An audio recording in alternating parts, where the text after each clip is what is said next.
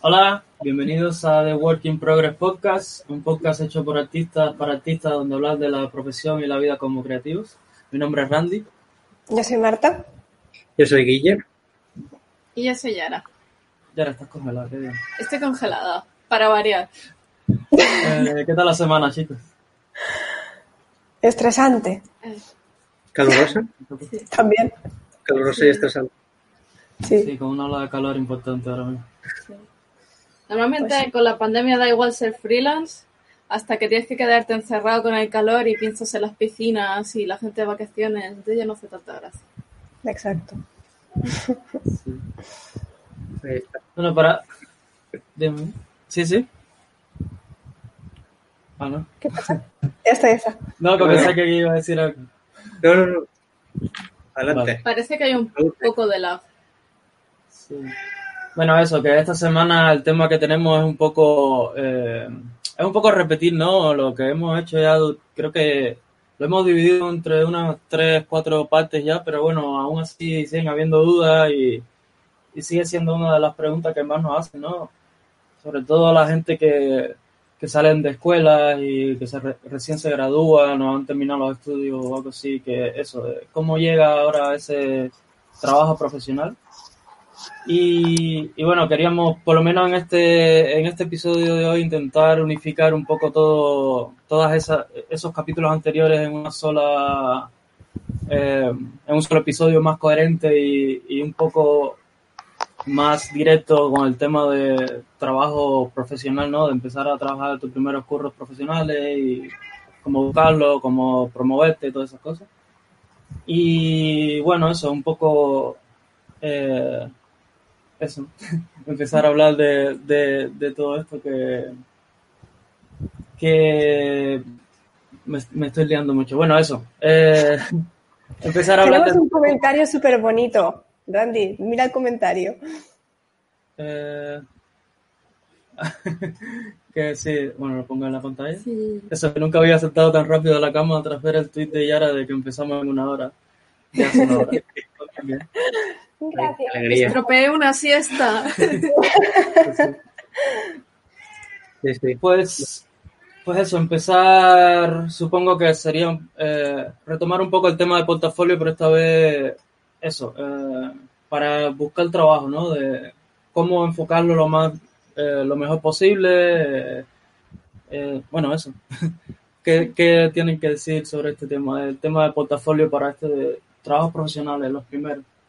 Pensando sobre todo eso, que son gente que, que van a lanzarse ahora por primera vez y, y demás.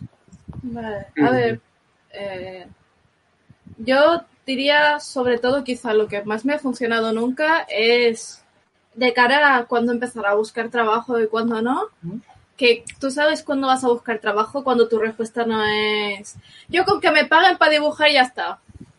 Esa no es una respuesta válida. Sé que es la respuesta que piensa todo el mundo cuando está empezando, que lo único que quieres es empezar a buscar trabajo de dibujo ya, Mm. pero lo que más te va a retrasar buscando trabajo va a ser pensar que cualquier cosa te vale, porque si tú estás o sea, si tú eres el empresario y estás buscando a una persona y te dice que le da igual, que le da igual, que con tal de ganar dinero dibujando ya está, va a pensar que tiene cero interés, que cuando vea lo que es el trabajo real, se va a ir. Mm. Entonces, una vez sabes eh, empezar a pensar, eh, vale, pues voy a buscar trabajo de esto, esto y esto, aunque sean varias cosas y aunque sean distintas, ya no es cualquier cosa.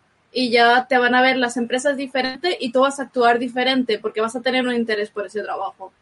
Y creo que es la mayor diferencia que he encontrado a la hora de cuando empezar de verdad a buscar trabajo y Mm. lo que se siente más profesional.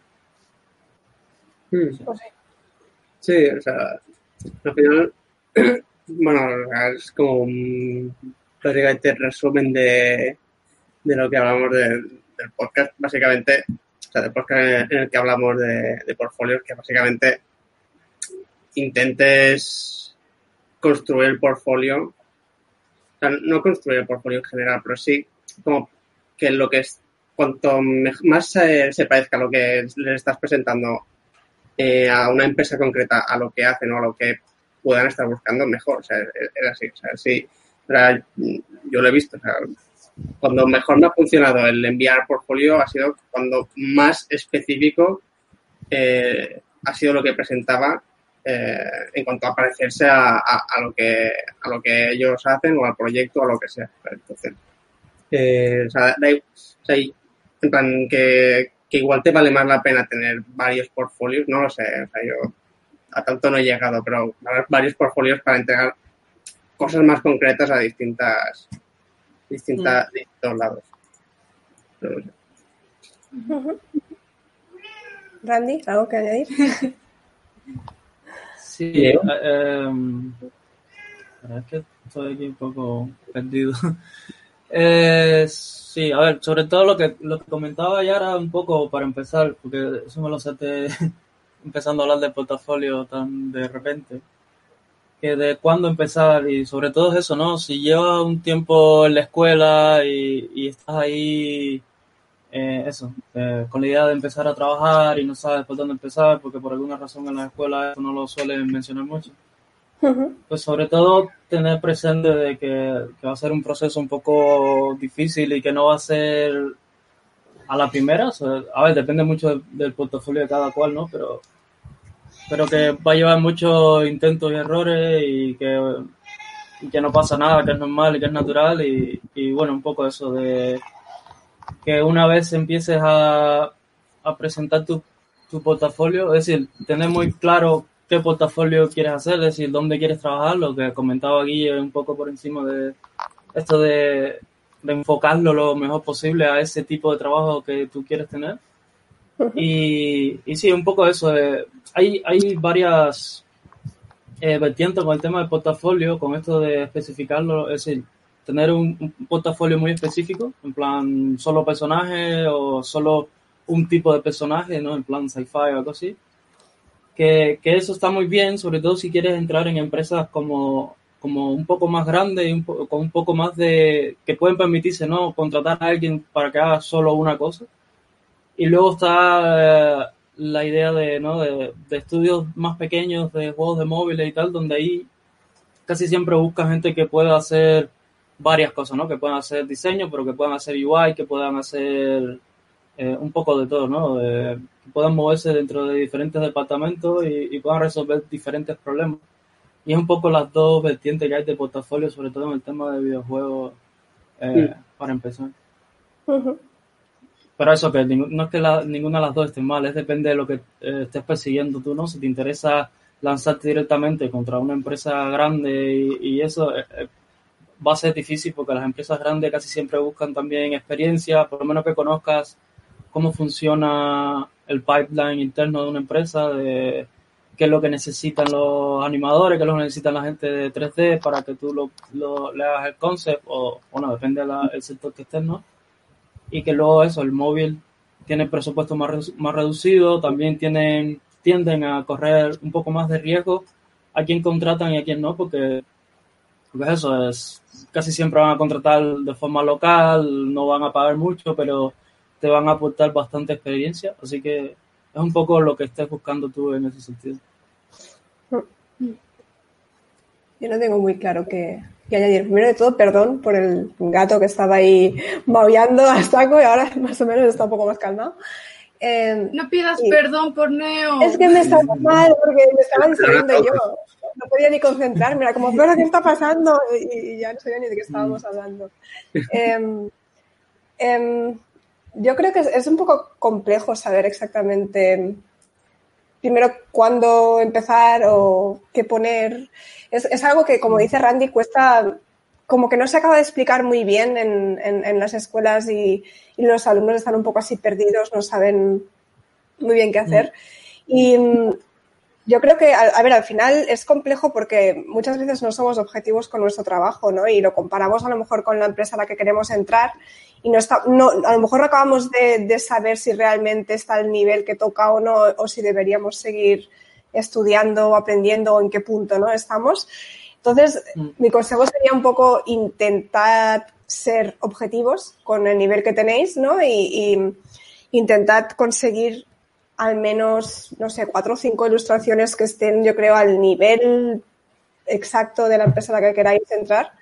Y entonces, eh, si no, seguid preparando portfolio y entonces lo mandáis, ¿no? Un poco intentar hacer esa, hacer esa, digamos, reflexión de, ver el portfolio y decir, a ver, ¿qué me falta o qué Porque a veces, no sé, es eso que, que, es lo que decía Yara, que a veces es como las ganas de querer trabajar en un sitio hace que, que no acabemos de estar preparados y, acabemos cogiendo trabajos mucho, que nos pagan mucho menos de lo que nos deberían pagar, ¿no? Algo que ya hemos comentado en muchos otros eh, podcasts, pero al final es eso, el querer trabajar hace que al final no preparemos en el portfolio, ¿no? Entonces, eso, ser objetivos en todas las posibilidades. Y al final es mejor, yo creo, tener un trabajo de cualquier cosa y seguir trabajando en el portfolio para poder conseguir el trabajo que quieres que no coger cualquier cosa, ¿no? Entonces, un poco eso.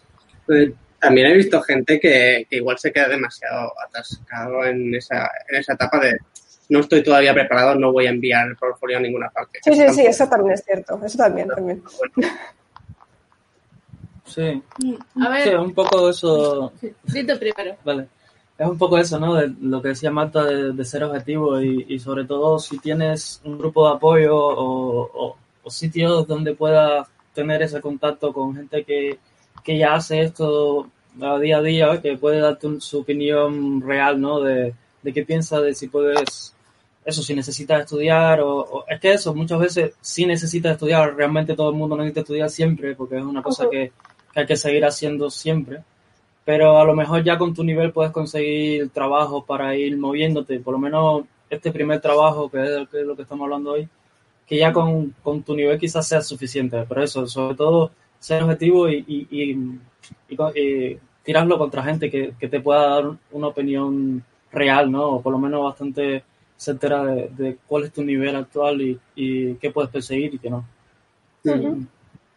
Sí. sí, yo iba a decir que en cuanto, o sea, sobre todo si eres una persona bastante segura con tu trabajo o con tu autoestima, mientras tengas claro que no estás buscando eso, algún trabajo de mientras me paguen ya está bien, mm te animes siempre a lanzar el portfolio a los sitios, lanzarlo, en plan, lo tiro y me voy corriendo.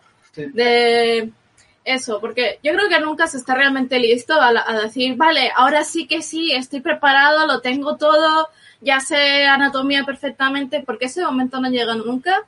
Y a veces estás preparándote demasiado para un trabajo en el que al final no te cogen porque estás demasiado preparado para lo que te van a pedir y entonces, pues, como que es como, bueno, este tiene demasiado nivel para lo que lo vamos a coger y se va a aburrir. No suele ser el caso, suelen aprovecharse, pero también existe esa posibilidad.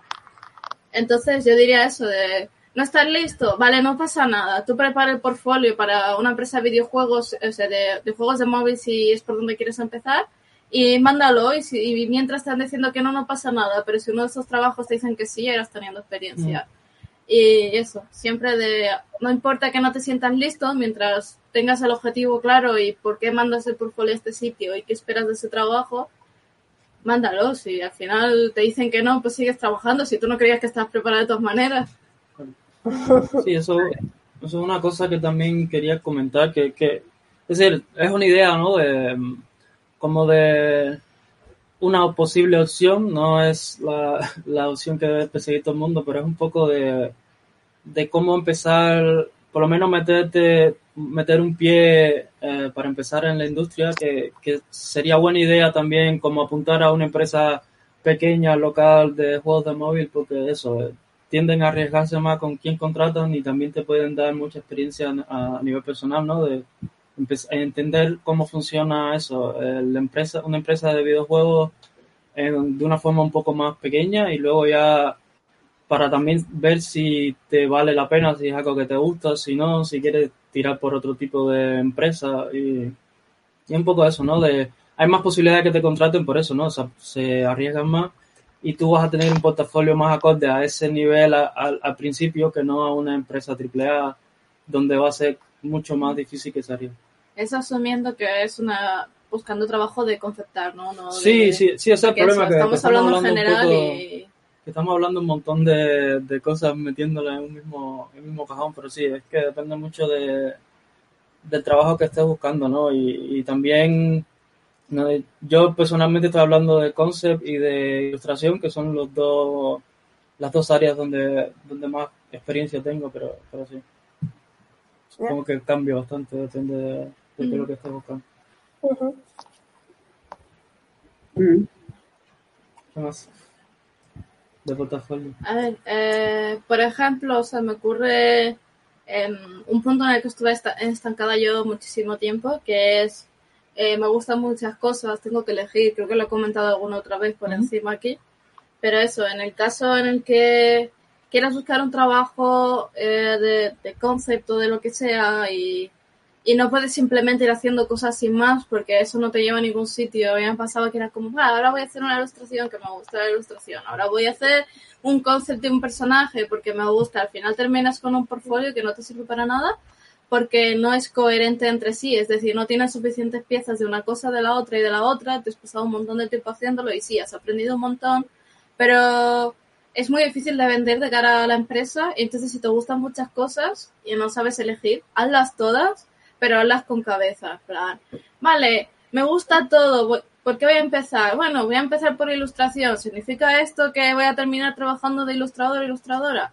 No tiene por qué, pero entre que haces el portfolio y no, ya tienes claro si te gusta o si no te gusta, si quieres buscar trabajo de eso, tienes claro si quieres seguir por ahí o si quieres probar cosas nuevas, y mientras pasas de un de una de las, esas cosas que te gustan a la siguiente, incluso puedes ir mandando portfolio a ofertas de aquello que te guste. En plan, eso, pues vale, me gusta mucho eso que he dicho, la ilustración. Tengo aquí 5 o 10 ilustraciones que he hecho durante este periodo de tiempo.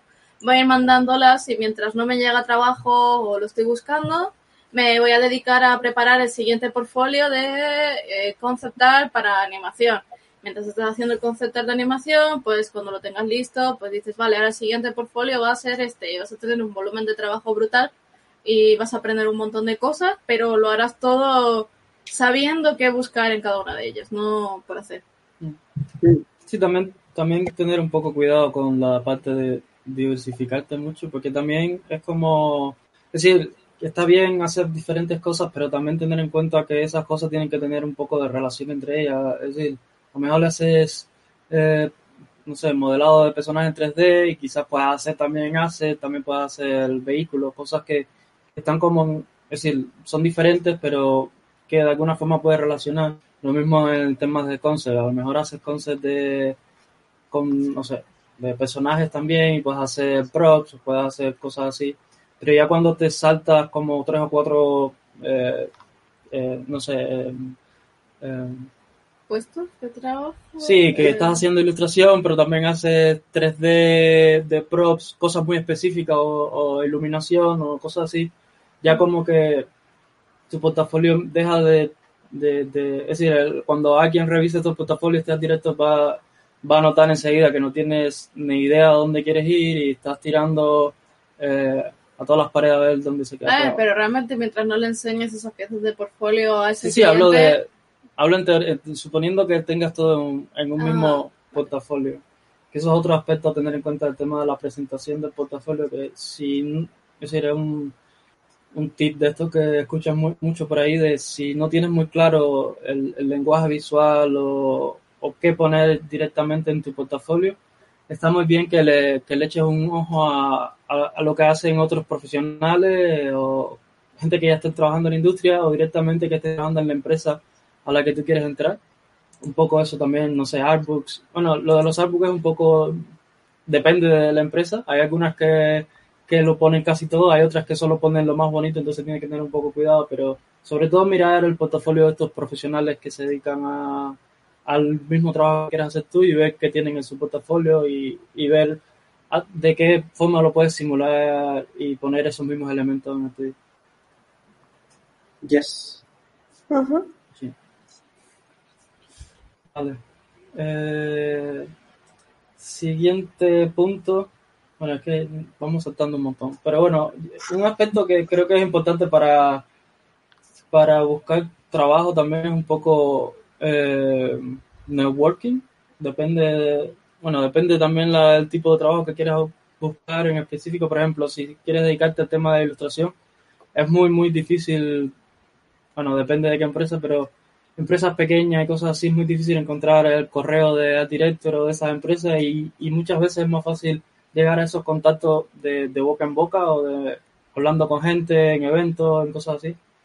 Y eso, el networking creo que es bastante importante para, conseguir esos primeros trabajos, sobre todo si, si eso, si no, no has tenido ningún tipo de experiencia y te cuesta todavía dónde encontrar esos sitios de dónde mirar o también gente que pueda un poco que hablar por ti también en esa empresa, a lo mejor es una empresa local otra vez y, es un poco eso, ¿no? De, el boca en boca puede eh, ayudarte también a meterte en según qué sitio. ahora... Di, di, di, Perdona, di, No, di Guille, no hay problema. No, no, que iba a decir que, que, que, el tema de los eventos, networking y tal, o sea, supongo que ahora mismo te las puedes seguir apañando, pero está muy difícil, o sea, eh, quiero decir que, al final es un tema que tenemos como pendiente para cuando la cosa se tranquilice un poco y sea más viable, para hablar más extendidamente de, del tema de eventos. Pero que sí, o sea, es, es hace milagros. O sea, sí, obviamente tiene mucha mucho truco y no es, no es fácil. O sea, depende mucho de tus dotes sociales, por desgracia para mí y para mucha otra gente. Eh, pero bueno, que, que, eso. Nada, solo quería decir que, que eso, que, que ya se hablará más extendidamente sobre este tema en otro podcast más adelante. Hmm. Sí. Sí, es que, o sea, nosotros hemos planteado mucho el hablar ya de eventos o no, pero teniendo en cuenta que casi no podemos ir a ninguno, es como, os vamos a dar las ganas de ir a eventos, o al menos a mí me van a dar las ganas de ir a eventos, me queda congelada con la boca muy graciosa. Eh, ya, eso. Y que, vaya, que me he perdido mirándome congelada. Eso, que es algo que queremos hacer, que sabemos que es muy útil, pero que como ahora mismo no es algo aplicable realmente, es como, sí, los eventos abren puertas. Pero también otra forma de hacer networking es un poco en redes sociales, que es donde más está la gente ahora mismo. Yo qué sé, a lo mejor te metes en el canal de Twitch de algún eh, artista que te guste y ahí mismo empiezas a entablar conversación con la gente del chat y conoces gente o estos eventos online que se están haciendo ahora tan populares porque no se puede hacer otra cosa. Y es un poco lo mismo, me acuerdo en el, cuando el IFSC que en el, Discord era súper activo y, estoy seguro que mucha gente se, enlazó amistad a partir de ahí y, contactos y cosas, que es una forma, es decir, la única forma en la que se puede hacer ahora, pero, pero un poco eh, los pocos lazos que podemos coger, pues intentar. Mm.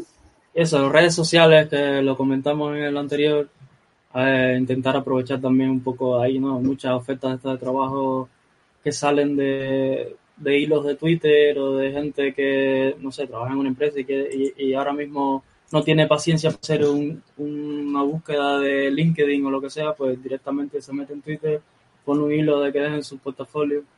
Pero bueno, eso ya lo comentamos en, en el podcast de redes sociales. Ah. Y ¿Dónde, ¿Dónde más se les ocurre buscar eh, trabajo? Redes sociales.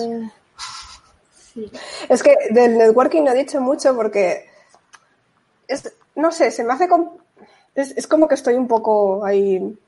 No acabo de, tener claro si, si concuerdo con lo de que el networking es. A ver, sí que es importante, pero tampoco sé hasta qué punto es tan importante porque a veces puedes llegar a justificarte en plan de, claro, es que como no tengo amigos, entonces por eso no me contratan, ¿no? Y tampoco es eso. O sea, yo creo que al final todos nosotros hemos conseguido nuestros primeros trabajos sin tener a nadie que nos enchufase, ¿no? O sea, era como por el esfuerzo que hemos hecho o por el intentar poner en todas las redes sociales lo que íbamos haciendo. Em, y así poco a poco, ¿no? La gente te ha ido viendo el trabajo y entonces alguien te ha contactado o o tú, pues, al ir poniéndolo como en muchos sitios, la gente te ha ido diciendo, ay, pues esto me mola o no, y tú has podido saber un poco más lo que a la gente le gusta más de ti y te has centrado en algo y a raíz de eso has creado un portfolio y lo has mandado a algún sitio, ¿no? O sea, tampoco quiero que, que, parezca que, o sea, que la gente que nos escuche crea que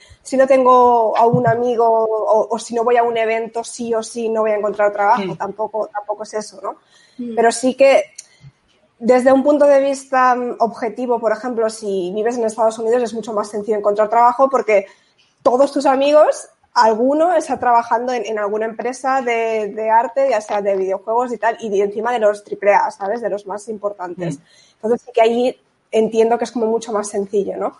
Pero en nuestro caso, no sé, al final yo por eso digo redes sociales, básicamente porque al menos a mí es lo que me sirvió, el hecho de, de no tener miedo a, a, compartirlo siempre y entonces eh, está bien tú ser el que busca el trabajo, pero también si tú te, te expones a que la gente te vea, al final te, te, puede contactar la gente a ti, ¿no? También. Y que te salgan tus primeros trabajos, digamos. Sí, sobre todo de cara a clientes independientes es clave estar en redes sociales y en todos lados y ahí sí que no dependes absolutamente. A ver, un amigo te puede ayudar porque a lo mejor le llega un cliente independiente que no quiere y entonces dice, oye, mira, pues si te interesa a ti, se lo comento y a ver si le interesa. Y, y es una claro. forma de conseguirlo. Pero todos los clientes que he tenido me los he sacado por mi cuenta y ha sido también que me han encontrado, que me he estado presentando yo. Eh, también un punto, bueno, esto lo hablaremos después en lo de contactar a los clientes, mm. pero sobre todo de cara a dónde encontrar los trabajos, diría que depende mucho de lo que estés buscando. En plan, si estás buscando eh, ilustración para, para cartas y quieres entrar en Magic, a ver, primero eso no va a ser nunca un primer trabajo. A ver, a lo mejor sí, pero es muy raro que sea un primer trabajo. Pero me refiero que no es algo que vas a encontrar en tu calle, como pueden ser algunas empresas pequeñas de videojuegos, es algo que tienes que encontrar tú y que eso, que es difícil acceder y tienes que hacer mucho trabajo de búsqueda. Y, y eso, que depende. ¿Quieres trabajar en una empresa indie local? Pues buscar por tu área, buscar... Es que lleva mucho trabajo de búsqueda en realidad es dedicarte el día entero. Yo lo siento, ¿eh? no es tan fácil como darle un botón y te aparece el grupo de clientes. No, pero eso. Tener claro qué buscas y dónde buscas y promocionar mucho. Y si lo que buscas es clientes independientes, estar en redes sociales a tope y meterte en un montón de foros de, de lo que, que quieres hacer. Y, por ejemplo, si te gusta hacer personajes de fantasía, que es lo que he estado haciendo yo, personajes tipo D&D, pues meterme en un montón de foros, grupos, todo lo que sea, rollo D&D, rollo fantasía, lo que sea, y estoy yo diciendo, hola, estoy buscando clientes, este es mi trabajo, esto es lo que cobro, muchas gracias, escribidme. Y a veces funciona, a veces no, pero generalmente sí. Uh -huh. sí. Pues más sitios, venga. Mm. A ver, están un poco los que hemos comentado también, ¿no? De ArtStation, LinkedIn, Debianar y cosas así, que es un poco lo mismo. Y sobre todo el tema es que como tienen todo el mundo, que, es decir, todo el que está en LinkedIn, por ejemplo, es porque está buscando trabajo. Entonces, estás compitiendo con un montón de gente y a veces puede ser un poco difícil que siquiera te hagan caso, pero a la misma vez donde puedes ver todas las ofertas, puedes ver quienes trabajan ahí, puedes acercarte a esos profesionales, seguirlos en redes sociales o ver que, cómo es su trabajo o directamente eh, entablar conversaciones con él. A ver, eh, eso me pone un poco nervioso. A mí me escribe un montón por LinkedIn y yo nunca respondo porque dice, yo tampoco tengo opción de darle trabajo a nadie, ¿sabes? Es un, un poco raro, pero depende de a quién te escriba, ¿no? En plan, algún director o algo así, pues entonces tienes ese contacto a, a, ¿sabe? A la, en la punta de los dedos la que puedes eh, contactar y ver eh, qué están buscando, si te puede dar un correo, si te puede dar eso, eh, la forma de entrar en algún sitio, ¿no? Y no sé, ArtStation es un poco lo mismo, hay un montón de ofertas de trabajo, es enviar y, y rezar, porque es eso. Sobre todo eso, bueno, eso lo vamos a comentar un poco luego, pero tener en cuenta eso, que van a mandar un montonazo de correo y que va a ser eh, bastante duro, ¿no? Te, que te digan tantas veces que no, y, pero eso es parte de, de este tipo de trabajo. Uh -huh. sí. Pues sí. Sí. Vale, otra, otra eh, el tema de, por ejemplo, el tema de ilustración, que casi siempre va, sobre todo en trabajos profesionales, donde no es tanto de cliente independiente, que depende mucho de los art directors y hay veces que los art directors como que se esconden debajo de una piedra para que tú no los encuentres. Y la única forma que he encontrado yo de, de, llegar a esos correos electrónicos de ellos es un poco eso, lo que comentaba antes de eh, hacer contactos en redes sociales, sobre todo de gente que sé que ha trabajado con ellos y acercarme de la forma más eh, amable posible y ser educado de estas cosas. Si no te responden, no pasa nada, intentas con otra persona o, o lo dejas para luego y, y intentar no agobiar a los artistas, pero un poco eh, llegar a esos contactos es la única forma realmente que he encontrado, sobre todo, por ejemplo, eh, clientes chinos, por alguna razón no existen en Internet, así que no lo puedes encontrar y solo puedes encontrar sus contactos a través de artistas que hayan trabajado en esas empresas anteriormente y sean personas agradables y te quieran dar sus contactos, que les guste mucho tu trabajo y te quieran ayudar un poco. O, no sé, gente del, del sector editorial también, que es un poco difícil a veces llegarle. Pero, por ejemplo, si conoces algún director, eh, algún director de arte de alguna editorial o algo así y te gustaría trabajar con ellos y no encuentras su correo, también te le puedes acercar y preguntarle si, te, si es posible que te den su correo y preguntarle lo mismo amablemente. Si, si no, no pasa nada, seguir buscando y seguir investigando. También con cuidado, o sea, decirle a alguien, hola, he visto que trabajas para no sé quién, me das su correo para escribirle al director porque Sí, sí. yo también quiero trabajar ahí. Es como, a ver, no, por favor. Sí, sí, de, forma educada, de forma Sí, razonable. es, vale, es un artista con el que tengo mínima confianza, interactúo bastante online. ¿Sí? No, sí. Vale, ahora tengo suficiente confianza ya como para decir de forma natural si te podría hacer ese favor. Y si es, ah, pues sí, pues se lo comentas en plan, oye, mira, que si te molesta, pues no, pero Sí. que me gustaría trabajar aquí y tal, pero que ningún compromiso, porque a veces que incluso esos mails tampoco, o sea, te puede afectar incluso a ti como artista que da ese email a otra persona, si la otra persona suena impresentable, estás estropeándole todo el trabajo a ese artista porque va a pensar, madre mía, si es amigo de este y me está trayendo estos problemas, cuidado.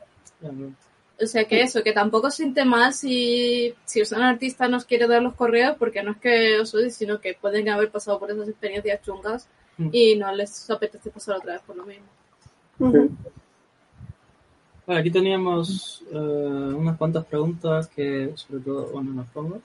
¿Qué contenidos incluirías en un portafolio dirigido a Kim, por ejemplo? En juegos AAA eh, lo tengo más claro, turnaround, poses, expresiones, pero King, que es mayormente props y siento que quede corto. No tengo ni idea. Pues es un poco, bueno, mi opinión sobre todo es eso, de lo que comentaba antes, mira quién trabaja en King, qué tienen en su portafolio, acércate a esos artistas y ve qué, qué te pueden decir ellos, ¿no? De qué están buscando realmente en la oficina, porque eso, nosotros, no- por lo menos yo no tengo experiencia con ese tipo de juegos, entonces no sabría decirte muy bien. Yo creo que mientras tengas eh, cosas en tu portfolio que es más o menos se pueden acercar al estilo que, que que ver, es un estilo muy genérico y sencillo, o sea, no tiene, eh, obviamente es una compañía que busca gente que se adapte a, su a su estilo, entonces yo diría que, que tirar por ahí, o sea, hacer lo que te guste, o sea, si son personas que, o sea, es, es que conozco una compañera de clase que consiguió una prueba para King y creo que en su portfolio, no sé si solo, pero mayoritariamente tenía cosas animes, ¿sabes? En plan, Ya. eh, o sea, en plan un poco renderizadas, pero tampoco una, o sea, quiero decir que no, eso, al final como buscan gente que se adapte, o sea, obviamente puedes hacer un portfolio eh, como súper eh, enfocado a- al estilo y tal, pero pues, seguramente pidan eh, art test de todas formas para probar si, si encajas o no, así que, no sé, Mm, supongo que eso, al final buscan gente que se adapte, o sea, que por ahí. Yo lo haría enfocado en general a juegos de móvil, buscar qué busca los juegos de móvil en concept art en concreto para que te dé una idea más general de lo que pueda necesitar King y te fijas mucho en su estética que ahora lo estoy diciendo de cabeza y hace un montón que no tengo contacto con sus juegos, pero cosas monas, cosas estilizadas, no te he escuchado qué has dicho, perdona. No, la brujita de las burbujas. Sí, las brujitas de las burbujas, quizá algo de trabajo de UA porque uh. Yo, ay, U- UI, eso, soy muy mala con el inglés, no, perdón. no, no, no. Eh, eso, eh, tener algo de trabajo de UI porque es básicamente lo más importante de los juegos de móviles, cómo se presenta la interfaz para que sea cómodo jugar con ellos. Sí. eh, ver la estética que tienen y demostrar que la puedes seguir y luego rellenarlo con cosas en general que sepas que puedan necesitar en una empresa de, de juegos de móvil rollo.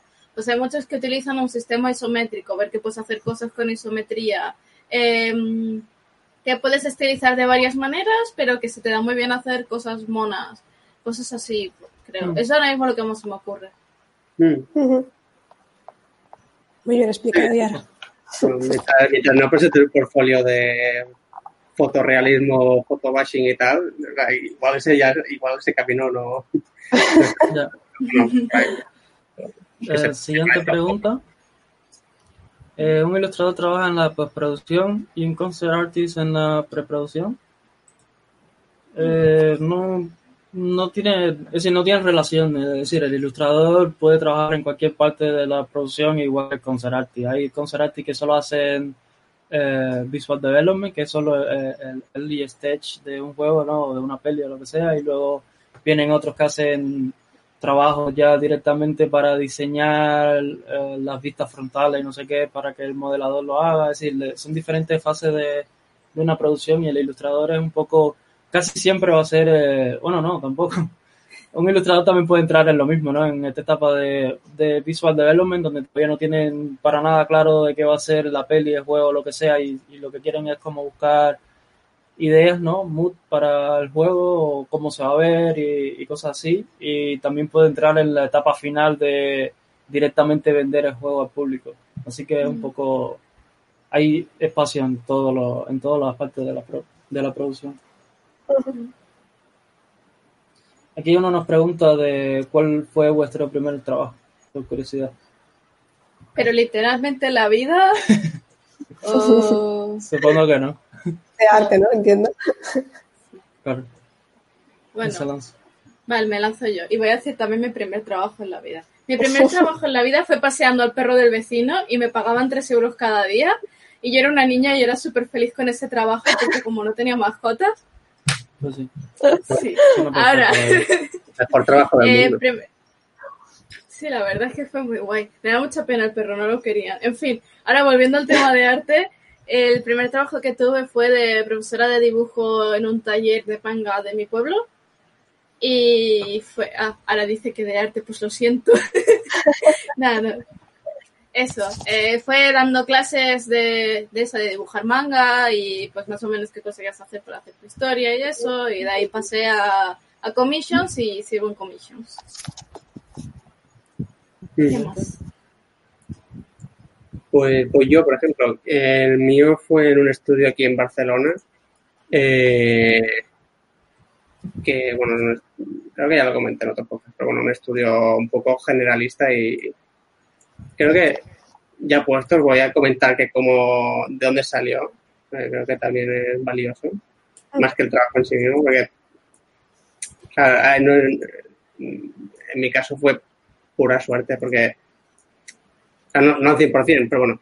Eh, la cosa es que en el trabajo, como proyecto final del, del, coño, del, del curso que, que hice de, enfocado a concepar, había que hacer un proyecto, había que desarrollarlo y había que presentarlo delante de una audiencia. Que ahí, o sea, creo que, que fue lo más interesante que, que ofrecía el curso. Eh, también lo más terrorífico. Es que entre el público, algunos eran invitados por la escuela, en plan gente un poco de, de la industria, y creo que, no, no sé si fue este caso, había alguien en el público de, de, ese estudio y, vio mi presentación y le gustó lo que, lo que hacía. O sea, que yo prácticamente no, no, no hice nada, luego me contactaron y, y fue como, bueno. Eh, eso no. Por ahora, esa fue mi primera, mi primer curro, tanto de artista como de no artista.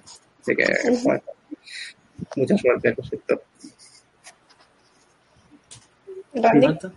digo, va. Venga, venga, adelante. Yo he dicho Randy, luego yo, bueno, pues yo. Eh, pues yo vuelvo a lo de antes. Al poner mi portfolio en redes sociales me contactaba gente y iba haciendo Oh, commissions. sí, se cayó. Ay, bueno, voy a seguir hablando yo y ahora cuando entre. Em, eso. Nos recolocamos sí, para Vale. entrar. Ya está, ya está. Que bien, he tocado un botón del navegador. me- no. Pues eso sí, de ponerlo en redes sociales y tal, pues fue terminar la carrera y al ir poniéndolo, pues me iba contactando gente y fui, fui haciendo varias commissions y luego en un salón del cómic, digo, me salto eso un poco porque ese fue como el primero así más importante, digamos, en un salón del cómic me habían contactado de una editorial y entonces fui allí, tuve la entrevista y ya me, pues, me, me contrataron y tal. Así que básicamente redes sociales. En ambos casos fueron redes sociales. Sí. Y yo, pues, eh, un poco, bueno, es que yo he hecho muchas cosas en la vida, así que del tema de artista también, así que me salto un poco a cuando llegué aquí a España y hice eh, cómic que no funcionó, luego muchas comisiones independientes, hasta que llegó eso, muchos muchos autores independientes que me contactaban para hacer la portada de sus libros, muchos dragones, muchas cosas. Y un poco de compartir y redes sociales también, pues salió el- un trabajo con Legend of the Critics, que fue un juego esto de móvil que para mí que están limpiando dinero, bueno, no sé, es una cosa muy rara, porque el juego es bastante malo, pero aún así se gasta un montón de dinero en los artistas. Pero bueno, ese fue mi primer curro que yo diría profesional 100%, porque pagaban de verdad y me trataban... Las commissions son profesionales, ¿eh? Sí, pero me refiero con una empresa. con una empresa, pues fue como ellos fueron los primeros. realmente. Eh, a ver, tenemos otra pregunta.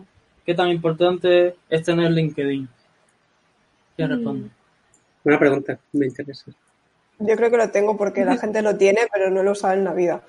Yo O igual. sea, no subo. Sí, sé que hay mucha gente. Sé que tú, Randy, subes bastante, ¿no? Publicas bastante ahí. Yo no he publicado nunca. A ver, por lo menos una vez al mes. Yo, es un poco, eh, es eso, ¿no? Es, es como una herramienta y está ahí, y ahí me han encontrado por ahí gente. Es decir, es una herramienta, eh, es una red social donde no tienes que estar 100%, pero no está de mal tener, porque es eso, no necesitas tanto seguimiento y tienes muchos contactos, tienes, puedes conocer a bastante gente a partir de ahí.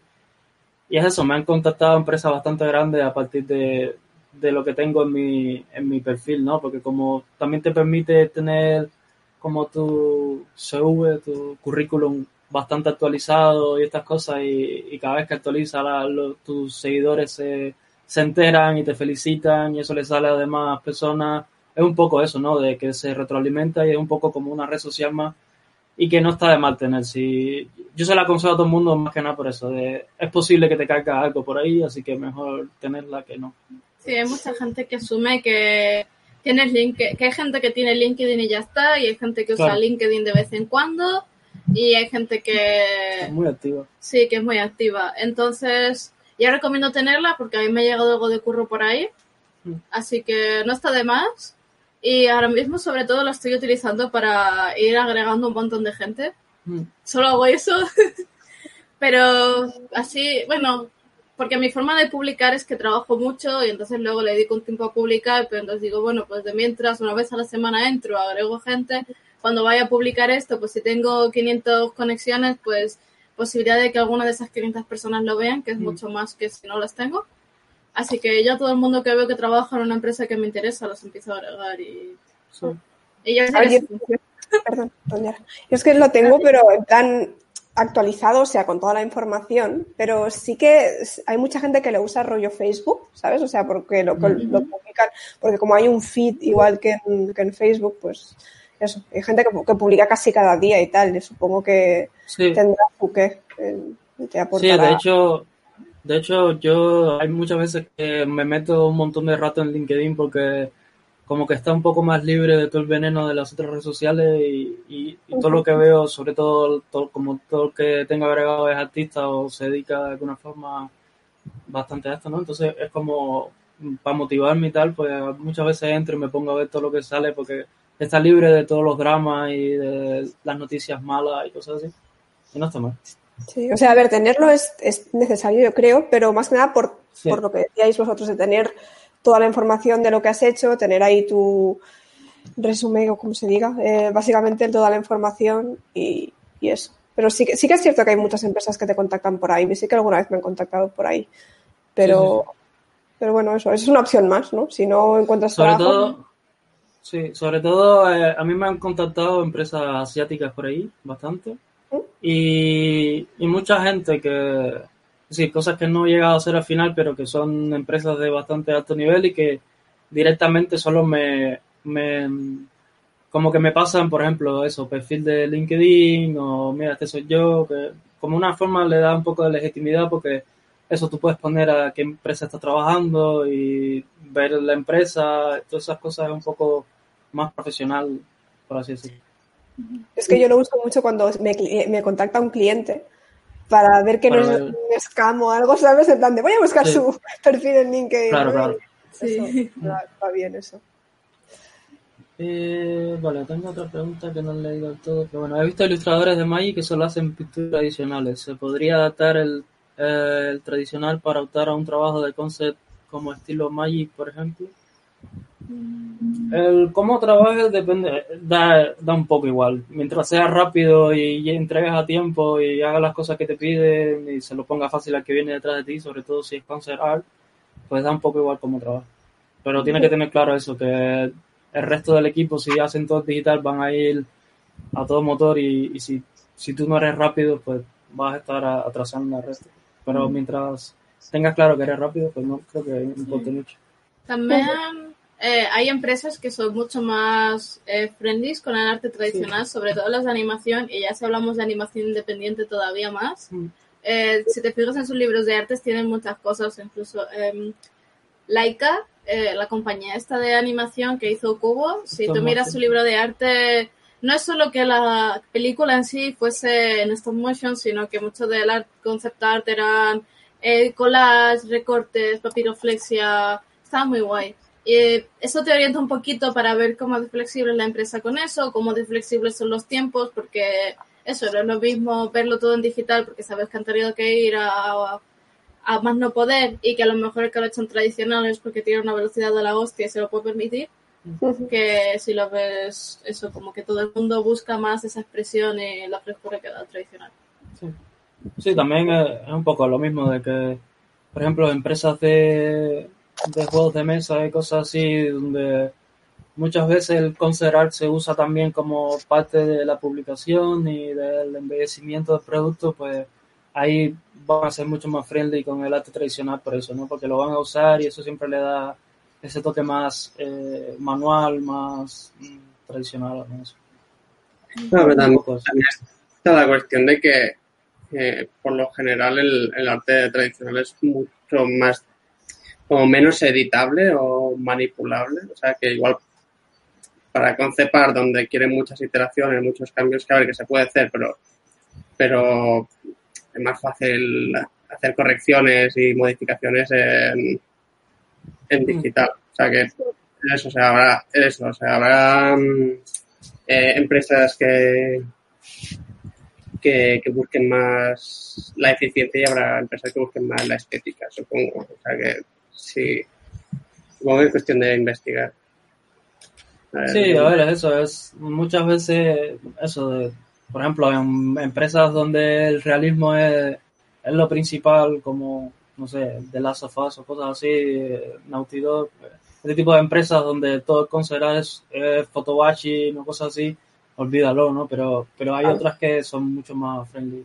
Sí, pero mira en el último of Us como todo el visual development fue tratado con un estilo mucho más...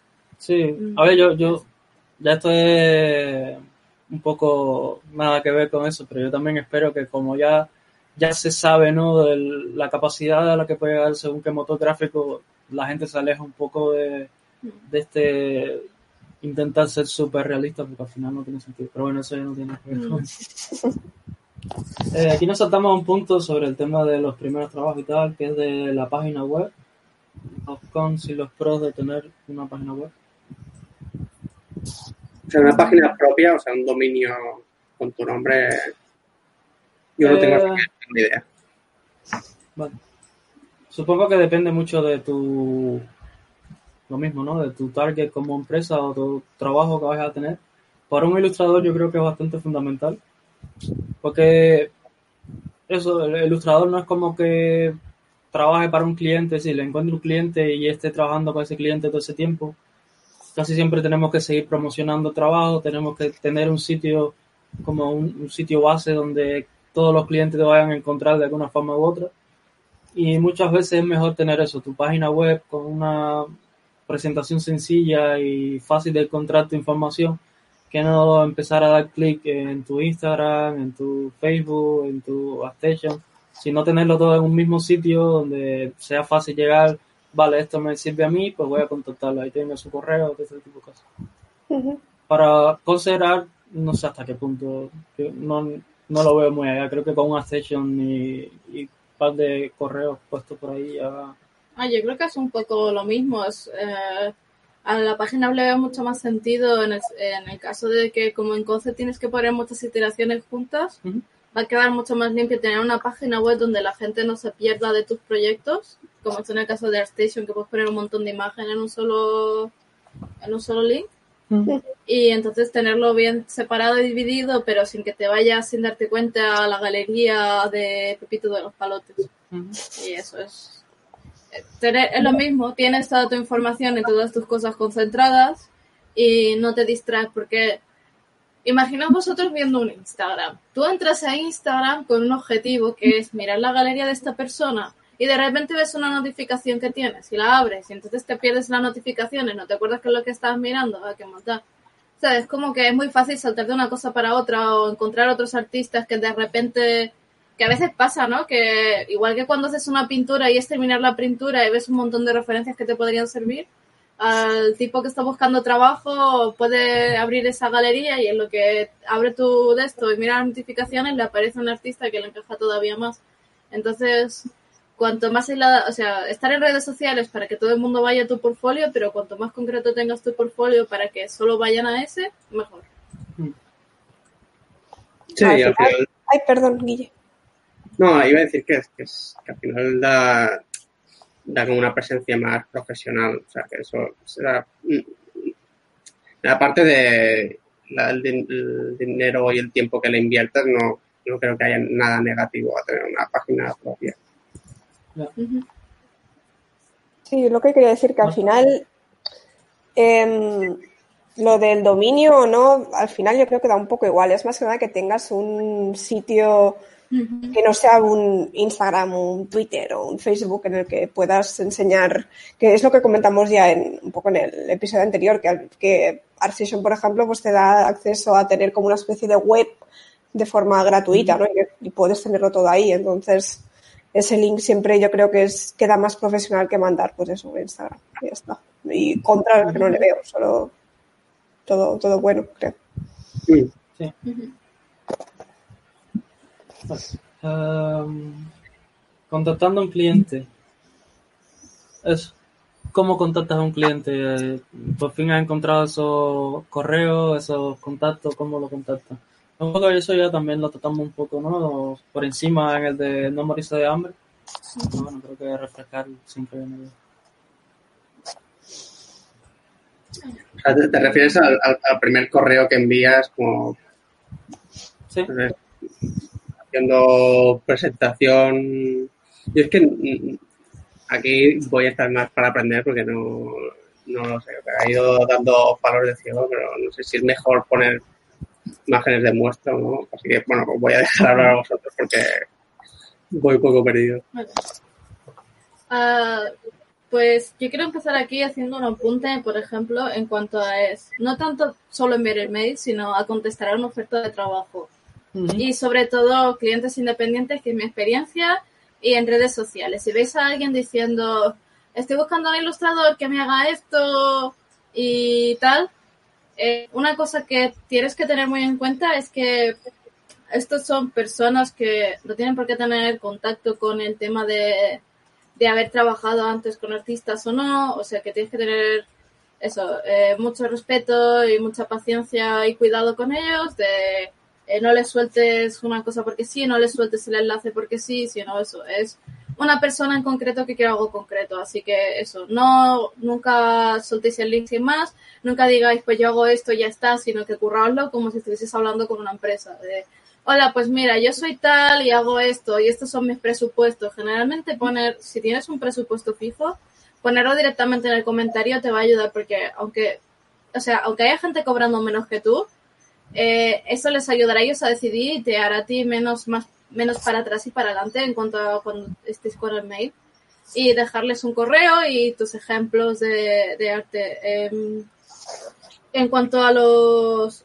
Estoy... Es que es mucha información y se me está juntando toda en la cabeza y es como, ay Dios mío. A ver. Regreso. En cuanto a las imágenes que vayas a presentar, eh, haciendo commission siempre ten en cuenta por lo menos tener siete imágenes del tipo de commissions que vas a hacer con ese precio. Si haces personajes eh, con un tipo de sombreado concreto, tenerlos. Eh, me estoy escuchando doble, creo. Y quizá por eso también muy lento. Lo siento mucho.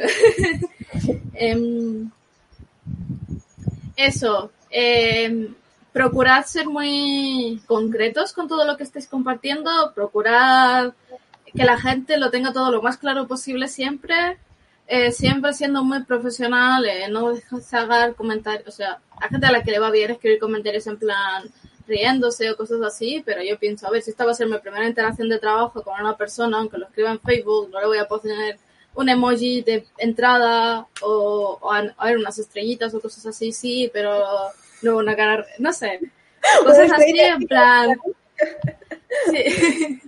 pero eso, intentar que me tomen en serio, porque soy un profesional y quiero cobrar por lo que hago y, y si me pongo en plan, ah, mírame, yo cobro poco, contrátame, jaja, lol, saludos, XD, pues... Sí, a ver, No, es es un poco ser profesional en el sentido de dar la información necesaria y tampoco necesitas mucho más allá. De hecho, posiblemente ni lo lean hasta que lo convenza lo que está viendo a nivel visual. Así que Mm. es solo la información donde te puede encontrar y cómo llegar a, a entablar esa conexión contigo luego, pero lo importante es eso, ser conciso, ser breve y, y- y ir al grano. Y, Sí, que te vea una persona clara, de confianza y profesional, porque eso, al final, es como si, o sea, la interacción que tienen ellos como clientes contigo es como si tú vas yendo por la calle y le dices, oye, mira, toma, 100 euros para ti, para que me pistes eh, a mi druida elfo en bañador.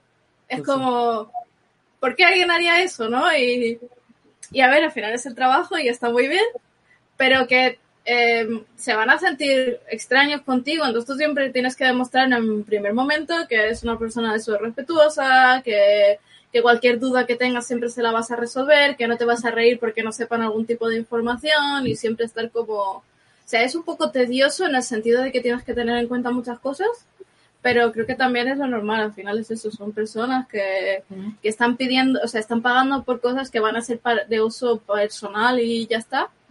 Y bueno, eso, lo que Sí. ya he dicho, me repito. No me da la razón. Sí.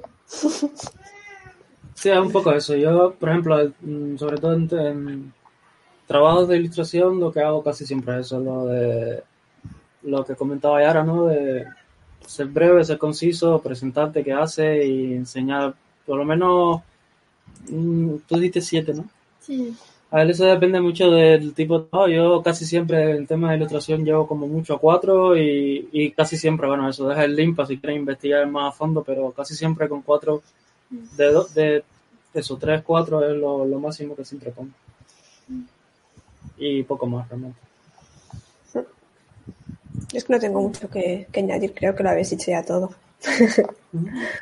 Ah, en cuanto a las muestras del trabajo, eh, se me olvida una cosa que es, eh, demuestra que tienes variedad, que por ejemplo si siempre haces personajes, que no sean todos los personajes sexys, porque si el cliente a lo mejor lo que está buscando comisionarte es un señor fuertote, va a pensar que a lo mejor no sabes dibujarlo, y aunque sí, como no tienes ningún trabajo que te demuestre eso, como que a lo mejor eso ya le echa para atrás, pero si tienes al menos uno, pues eso ya le va a ayudar a que tenga más confianza en pedírtelo. Cierto, eso es verdad. Ahí sí que puedo decir, porque a mí me pasaba antes que siempre me decían, solo dibujas mujeres, ¿sabes dibujar hombres?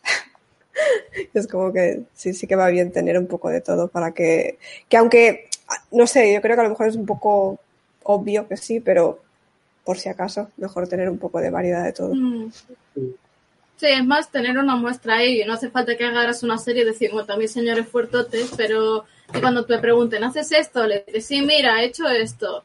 Es al final un portfolio de eso y si vas a hacer personajes tienes que demostrar que tienes variedad y ya está.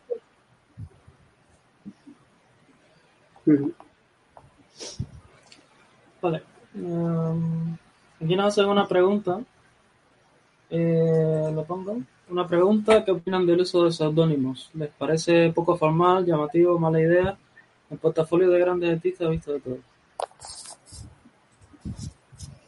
¿Seudónimos? Ay, Se vuelve Creo que no. Yo creo que no influye.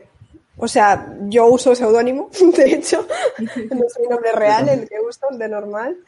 Eh, y hay gente súper famosa que se conoce por su seudónimo, ¿no? Entonces, al final, eso da igual. Sí, yo, yo también uso seudónimo de, de siempre, desde que empecé lo que es eso. Yo creo que con el cliente casi siempre pongo mi nombre real, no, tampoco me importa mucho eso. Es una cosa de, más que para facilitarme temas de páginas web y cosas así, que realmente lo usé, tampoco era por nada específico, así que no veo ningún problema.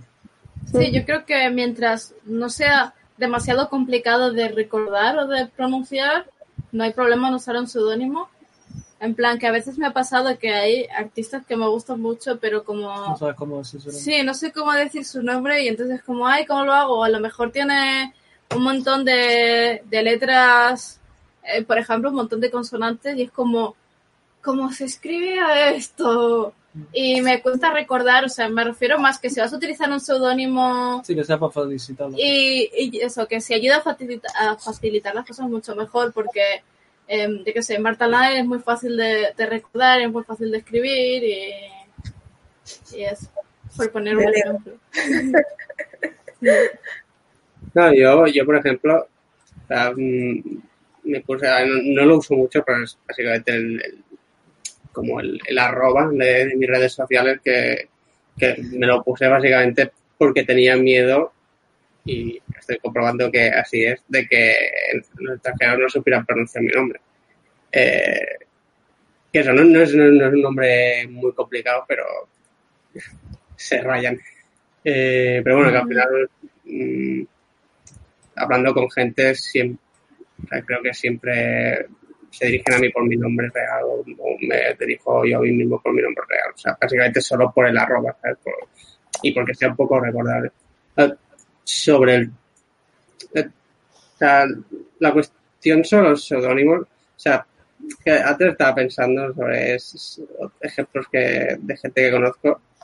O yo diría que si, si te pusiste el seudónimo cuando tenías 15 años, hay bastantes posibilidades de que igual tendrías que revisarlo porque... o sea, Error. Yo me lo puse cuando tenía 15 años y ahí se quedó.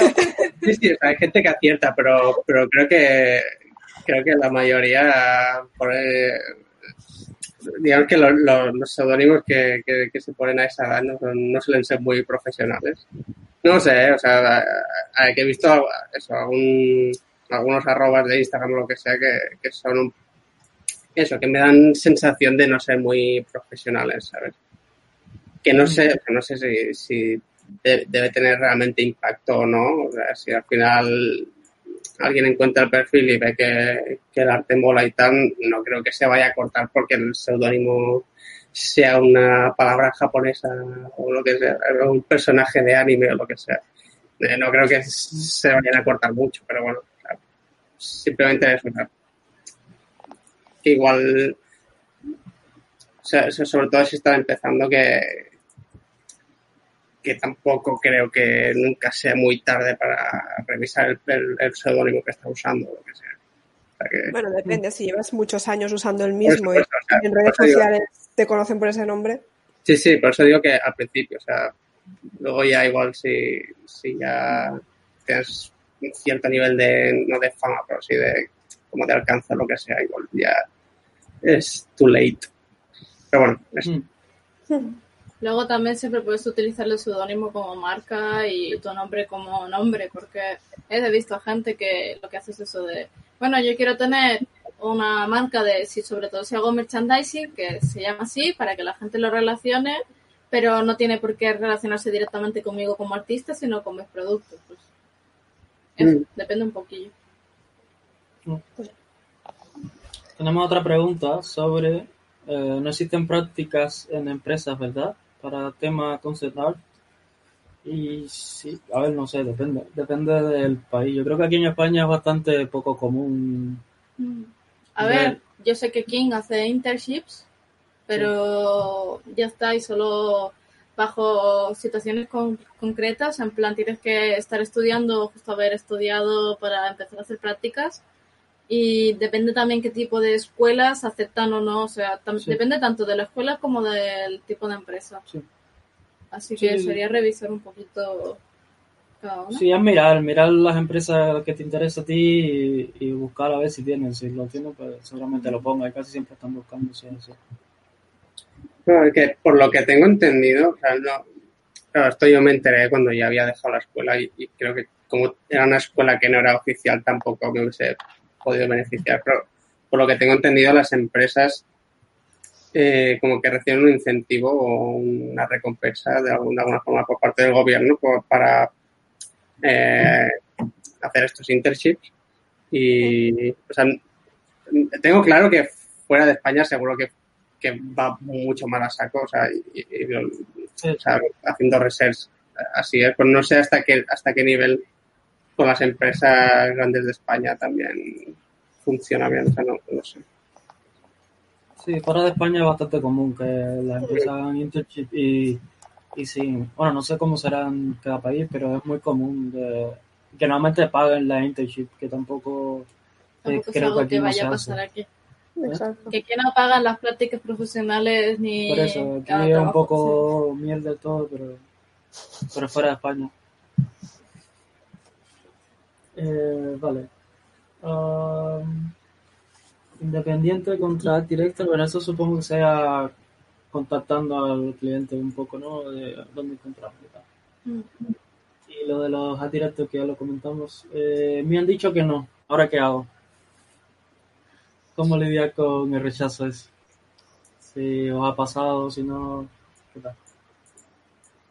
Bueno, yo diría que que te acostumbres. O sea, ver, que, que eso, no, no, no pasa nada.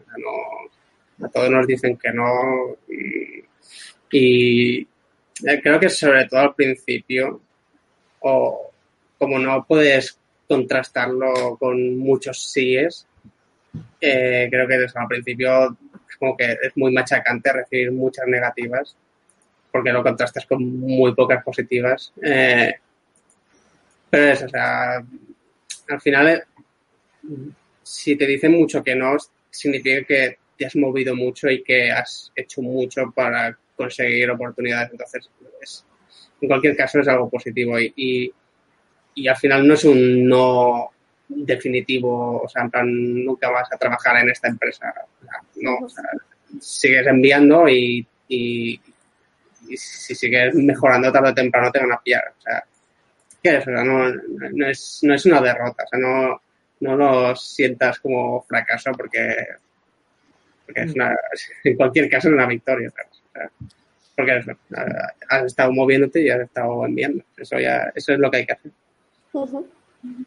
Sí, so- sobre este tema yo recuerdo cuando, eh, muy, muy al principio, antes de empezar con el tema de ilustración y tal, que recuerdo un, un libro de Stephen King sobre escritura, pero que al, al final el libro va más bien de su vida y de cómo ha llegado tan lejos. Y, y una de sus su primera frase en el libro es eso, de que envió, yo que sé, que un número de estos, como mil y picos de, de, de historias para publicar y después fue que empezaron a publicarlo, de que tenían una caja repleta de historias que nunca se iban a publicar y ahora Stephen King es, eh, bueno, Stephen King el- es uno de los mejores escritores del mundo ahora mismo, ¿no? De, que más publica y más prolífero de- del mundo y, y como que eso a mí se me quedó grabado a fuego y, y es como eso, ¿no? De como que antes tenía la idea esta de mandar un portafolio solo cuando estuviera listo y no sé qué, y, esperar mucho, darle muchas largas, porque eso, se te, metes en tu cabeza y,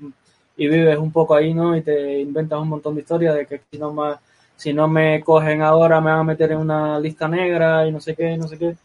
Y para nada, es lo que comentaría, de que al final es eso, ¿no? Ahora mismo no estás listo para lo que ellos están buscando, o a lo mejor ahora mismo en esa empresa no hay un hueco disponible o lo acaban de coger o pueden haber un montón de razones por las que no te pueden coger ahora mismo, no, no está relacionado directamente contigo ni nada personal. Y es eso, es seguir mandando, seguir eh, eso, esperar un no y si te responden positivamente, pues mira, alegrarte y, y, te pasa empresa, pero, pero que eso, yo personalmente, todos mis trabajos han sido gracias a que he mandado correo, yo nunca he tenido un trabajo de esto de me han contactado porque sí, ya es por redes sociales, que al final eso también es una forma de, de mandar un portafolio, porque tú lo estás poniendo en un sitio público que cualquiera puede compartir y, y cualquiera puede verlo, ¿no? Y, y, el que te ha contactado a ti, aunque tú no hayas mandado ese portafolio directamente a él, es porque lo ha visto de alguna manera y es eso, porque tú lo has puesto ahí y, y te has puesto un poco, ¿no? A ese, a ese contacto.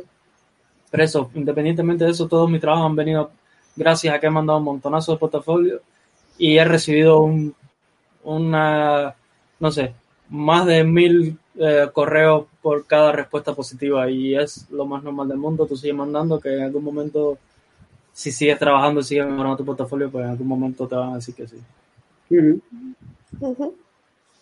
Eh, yo lo que quería decir es que cuando te rechacen, sé que es complejo, pero intenta no asociarlo a que te han rechazado aquí. O sea, no lo veas como un fracaso personal a ti mismo. O sea, al final han rechazado tu trabajo y pueden haber mil razones, ¿vale? Eh, y entonces como que pases un poco el duelo, digamos, ¿vale? Intentes sobreponerte a ello a nivel eh, emocional o psicológico, digamos, y poco a poco eh, intentes pensar en parte positiva, ¿no? Como decía Guille, al final decir, bueno, pues lo he intentado, ya es algo, porque, y lo hago desde mi propia experiencia, porque a mí me cuesta mucho mandar portfolios, o sea, yo nunca he mandado un portfolio, me vais a tachar, o sea, no hagáis lo que yo he hecho, pero yo nunca lo he hecho, entonces eh, se tiene que mandar el portfolio, eh, aunque te tengas miedo al fracaso, ¿no? Mandarlo, y si ocurre y te rechazan, que va a pasar el 90% de las veces, entonces intenta hacer un poco de autocrítica e intenta ver a lo mejor cómo puedes mejorar para luego volver a mandarlo, ¿no? Y conseguir al final entrar, porque al final yo creo que es un poco, no, no, es pensarnos que no voy a poder entrar nunca allí o lo que sea, no, es decir, a ver, si sigo trabajando, si sigo viendo qué está mal en mi portfolio, intento preguntar a amigos, lo que sea, eh, ¿cómo mejorarías esto? Lo que sea, estudiando eh, y al final, pues volver a mandarlo, ¿no? Eh, verlo como un, una cosa más que va a pasar en tu vida, de que te van a rechazar muchas veces hasta que que acepte, ¿no? Lo que decía Randy al final. Entonces, pero eso, intentar separarlo a nivel psicológico, que el, arte es algo que muchas veces lo asociamos a si mi arte no vale, yo no valgo, y no debería ser así. Eh, y tampoco no es cuestión de pensar que mi arte no vale, sino que necesito mejorar y voy a hacerlo, ¿no? Verlo un poco en esa perspectiva, digamos. Sí, y no compararse tampoco con artistas que están dentro de esa empresa, porque a lo mejor tú estás mirando la gente que está trabajando ahí y tomándose el currículum en plan, Buah, pero si yo pinto mejor que este, pues seguro que entro. Porque primero, tú no sabes realmente si eh, eres mejor o no, porque a lo mejor no tienes la experiencia que tiene la otra persona, ni te llevas bien con el equipo, ni a lo mejor pillas el tono que tienen ellos en el trabajo, o sea, realmente no tienes ni idea, de verlo de fuera te da una idea de que pueden necesitar, pero no te da el conocimiento absoluto de cómo funcionan las cosas dentro de esa empresa. Eh, que pueden no cogerte por mil razones distintas y puede que no tenga absolutamente nada que ver, como ha dicho Marta, no tiene que ver o contigo, o a lo mejor no tiene que ver con tu trabajo, es que justo en ese momento se cerró la vacante o la empresa dijo pues no vamos a buscar más, o eh, uno que vivía al lado pues ha todo el trabajo y a ti te tendría que llevar a su país y eso pues no encaja con ellos hay mil cosas por te pueden decir que no. Y eh, una cosa que no hemos dicho, que lo más seguro es que ni siquiera te digan que no, lo más seguro es que, pasen de ti completamente y no contesten. Eh, a mí me ha ayudado mucho porque, bueno, como sabéis, yo siempre estoy en plan dándole vueltas a todo y siempre estoy en plan, va, autoestima baja, no sé qué. eh, dar por hecho que me van a decir que no, o que cuando yo mando correos porque me piden una commission y todo de los precios, doy por hecho que me van a decir que es muy caro. Y así, si me lo dicen, me da igual porque ya está preparado mentalmente. Y es como, bueno, yo lo mando y a lo mejor me dicen que sí, a lo mejor me dicen que no. Lo más seguro es que ni contesten. Y entonces pasa que cuando te pasan de no contestarte a decirte, ah, mira, nos gusta tu trabajo, pero ahora mismo no encajas, es como, eh, Victoria, ahora me han dicho que no en vez de pasar de mí. Así que si perfilo las cosas, pues voy a conseguir llegar a, a entrar si me interesa. Y eso, al final es como todo, ¿vale? Te dicen que no y, de- y te da el bajón. Es normal que te dé bajón si, si te afectan esas cosas, es muy normal. Entonces dices, vale, me han dicho que no, ¿qué hago? ¿Me pongo a llorar y dejo de intentar dedicarme al dibujo después de todo el tiempo que he dedicado? ¿O hago un planteamiento y veo que puedo mejorar y a ver si me cojo la próxima vez? Pues es un poco eso. Al final no te queda otro tampoco. Si de verdad quieres dedicarte al dibujo, tienes que pasar por los no, por los nada, y por los sí, pero al final no, y por lo te hacemos una prueba y entras, o te hacemos una prueba y no entras, o te hacemos hasta cinco pruebas que he llegado a escuchar, de una prueba tras otra, tras una entrevista tras otra. Nada garantiza nada, no pasa nada. Sí, y también que un poco lo más difícil, el primer, el primer correo es más difícil. Una vez que pases y te das cuenta que no, sé, no es el fin del mundo y que no pasa nada porque te habían dicho que no, pues te seguimos, ¿no? Después se te quita la, el estrés ese te pasa. Randy es el experto. Sí, yo es que hubo una temporada de mi vida que me levantaba y mandaba por lo menos 10 correos y después me ponía a trabajar, así que y eso todos los días. Y, y era lo, lo que había que hacer hasta que por fin coló en algún sitio y, y se creyeron la mentira y me contrataron. Ay, Qué mentira, ¿cómo que qué mentira? Síndrome del impostor. Que eh, aunque tú crees que no vas a entrar en un sitio, te da mucha cosa mandar el correo, que tus correos no sean en plan, ¡buah! Sé que no me vais a aceptar. Sí, sí, sí. Eso no lo hagáis nunca. Sí, siempre mantener el tono profesional y Sí. lo que comentamos antes, que si no, y siempre mantener, no replicar, no, si te dan feedback, que es raro que lo hagan, pero hay veces que lo hacen y agradecerlo e intentar trabajarlo de verdad, pues eso también pasa. Y, y no nunca ni replicar ni ponerte en malas con el art director ni con el cliente, Sí. que si no, mal vamos. Y no lo he hecho, pero se me ocurre ahora que quizá pruebo cuando vuelva a mandar el portfolio que termine estas piezas que estoy haciendo, de mandar el portfolio y si te contestan contestado que no, escribirles otro correo en plan, ay, ¿qué crees que podría mejorar para encajar? Sí. Y ver si te contestan y qué te dicen, porque entonces es como que tienes una revisión de portfolio gratuita y Sí. Podría estar bien.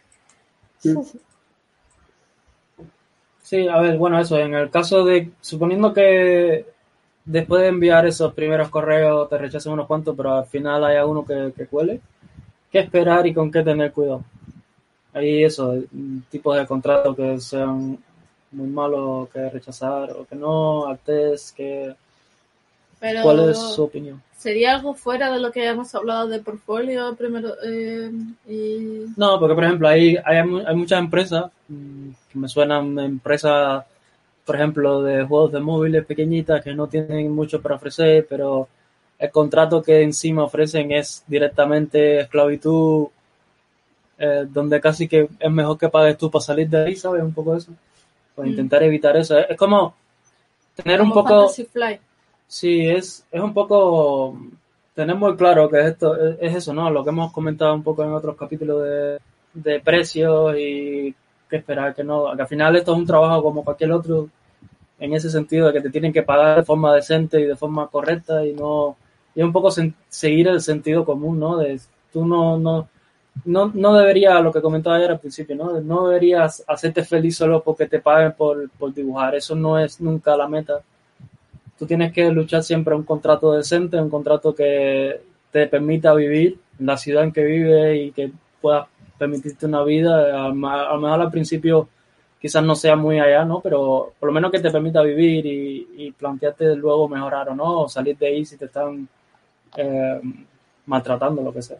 Pero un poco eso, ¿no? El sentido común, míralo como si fuera un trabajo de oficina, en ese sentido de, de los precios, del- de las ayudas, bueno, ayudas no, de, de las cosas que te ofrecen, ¿no? En el contrato, mira qué te sirve, qué no, y si lo puedes negociar y, y un poco eso.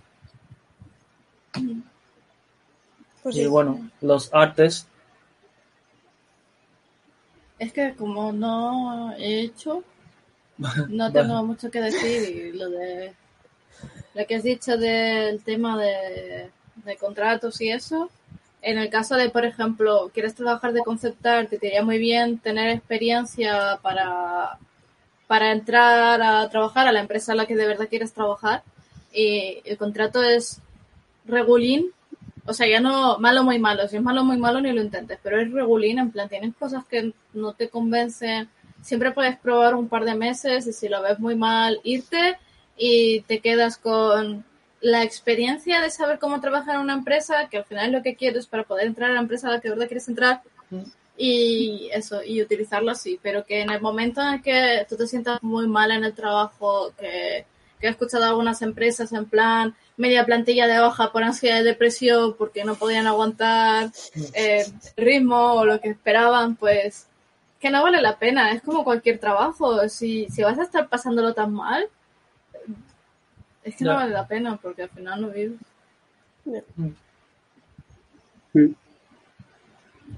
Sí, con, con el tema de artes eh, es un poco, esto lo comentamos también ya en, en dos o tres episodios, ¿no? Pero es, es complicado, el- lo que hemos comentado, ¿no? De intentar eh, siempre intentar sacar algo a cambio, porque el arte es- ocupa un montón de tiempo, un montón de esfuerzo y, y, y al final hay muchas veces que eso, te meten unos contratos muy chungos y que, que te pueden estar dando un palo más que haciéndote un artes pero que también es una práctica muy común y muy extendida, sobre todo si a lo mejor les interesa, pero no, no están muy claros que puedas encajar en según qué puesto o tienes algo en tu portafolio que le llama la atención, pero no, no, no saben si realmente serías la persona adecuada para esa posición que están mirando. Es decir, hay muchas variantes por las que te pueden poner un artist y es eso, es muy normal, pero también tienes que ir con mucha precaución y preguntar y hacer sobre todo eso, si tienes contacto con un artista que trabajan ahí, ver que, cómo funciona, qué, qué esperar y qué no, y, y sobre todo eso. Tener mucha precaución, pero tener claro de... Perdón, No te espero. que no es mío. tener claro no que sí es posible. Eso, que es muy posible que te pidan. Perdón. Pues, Lo siento. pobre. También quiere hablar de artes. Eh, bueno, que ah, yo estoy en medio de, un- de mi primer art test, así que mi experiencia es eh, limitada, así que voy a, voy a comentar lo que lo que como he deducido hasta ahora, las conclusiones a las que he llegado. No, voy a entrar de si de si de temas más de si vale la pena o de si te timan o tal. Voy a comentar en plan, al menos cuál ha sido mi, enfoque en cuanto a cómo proceder o, qué ofrecer. Eh, al final, eh, no sé, creo que si, si una empresa está haciendo un art es porque por lo menos les interesa lo que han visto de ti, o sea, tu arte, tu estilo, lo que sea. Eh, entonces, creo, creo, eh, o sea, aquí eh, todavía soy ine- inex- inexperto, pero creo que, al menos en mi caso, lo que, lo que he hecho no ha sido, no tanto focusearme en, en hacer un dibujo de la hostia o lo que sea, sino en pensar qué cualidades o qué, qué pueden estar buscando de, mí, ¿sabes? Más allá de, de, un dibujico bonito, porque eso más o menos ya, ya lo han visto. Eh, pues eso, pensar en plan cómo te puedes adaptar a o a tener en cuenta eso, las, fases de, de producción que vengan después en el caso de que sea concepar, cómo recibes y aplicas el feedback, ¿sabes? En plan, cómo interpretas los comentarios que te pueden hacer eh, y cómo los resuelves, cómo, cómo te enfrentas a problemas, la comunicación, o sea, obviamente eh, la comunicación es algo que se valora muchísimo. Eh, entonces eso, eh, que.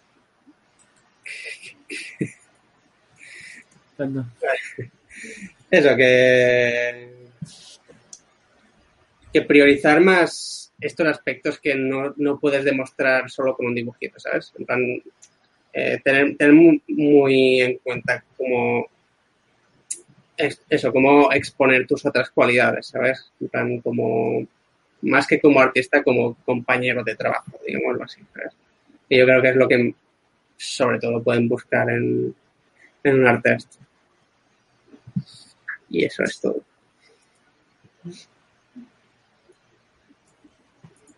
Vale. Em, sobre, bueno, es que no sé, yo, he hecho varios artes y mm, los pocos que he hecho, pues no, no han salido muy bien, creo.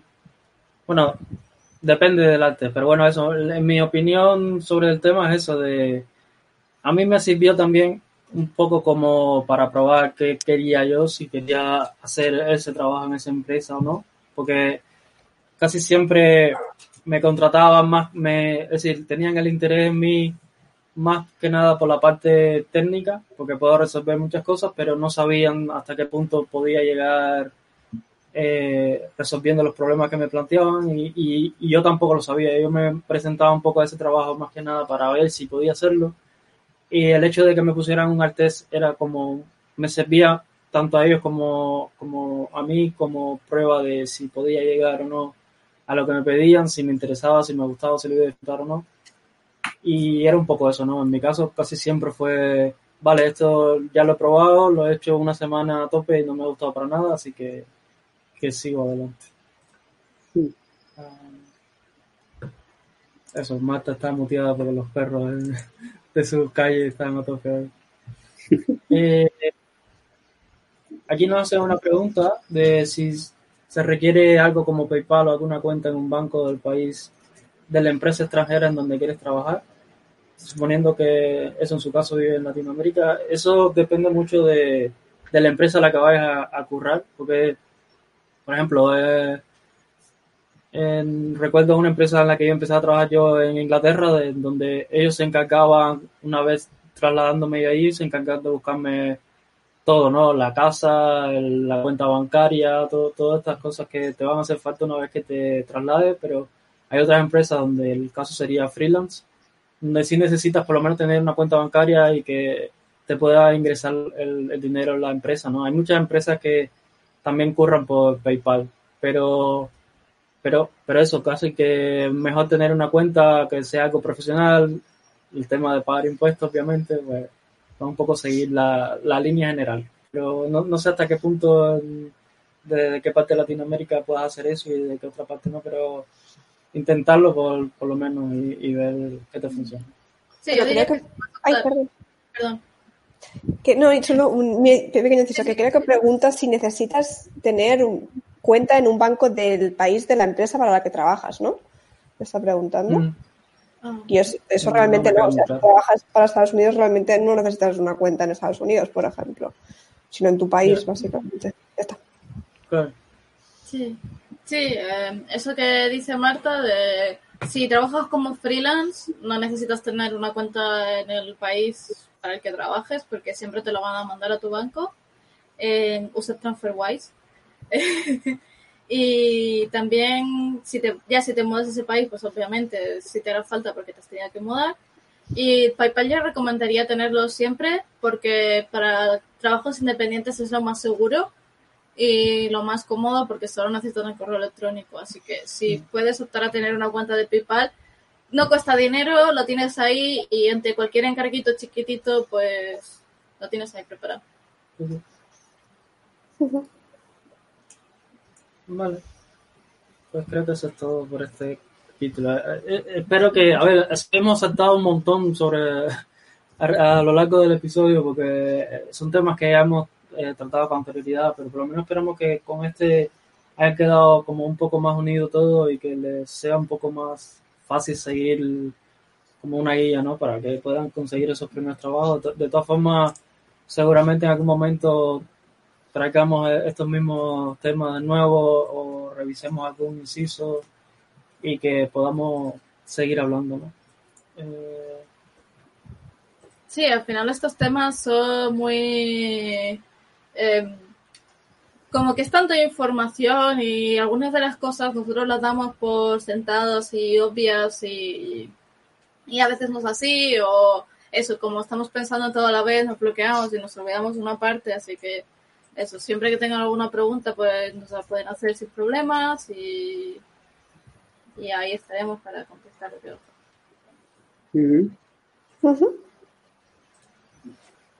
Nada, pues nada, eh, a ver qué traemos para el siguiente capítulo. Así que eso, muchas gracias a todos por pasar por el, por el episodio de hoy. Como siempre, eh, bueno, lo de suscribirse al canal, darle a la campanita, eh, seguirnos en Twitter, eh, Facebook, Instagram. Y nada, muchas gracias por pasar. Y esperamos vernos el próximo domingo. Sí, Ujú. próximo domingo a la misma hora, mismo lugar. Y bueno, hasta entonces. Venga, Que vaya bien. Gracias. Chao.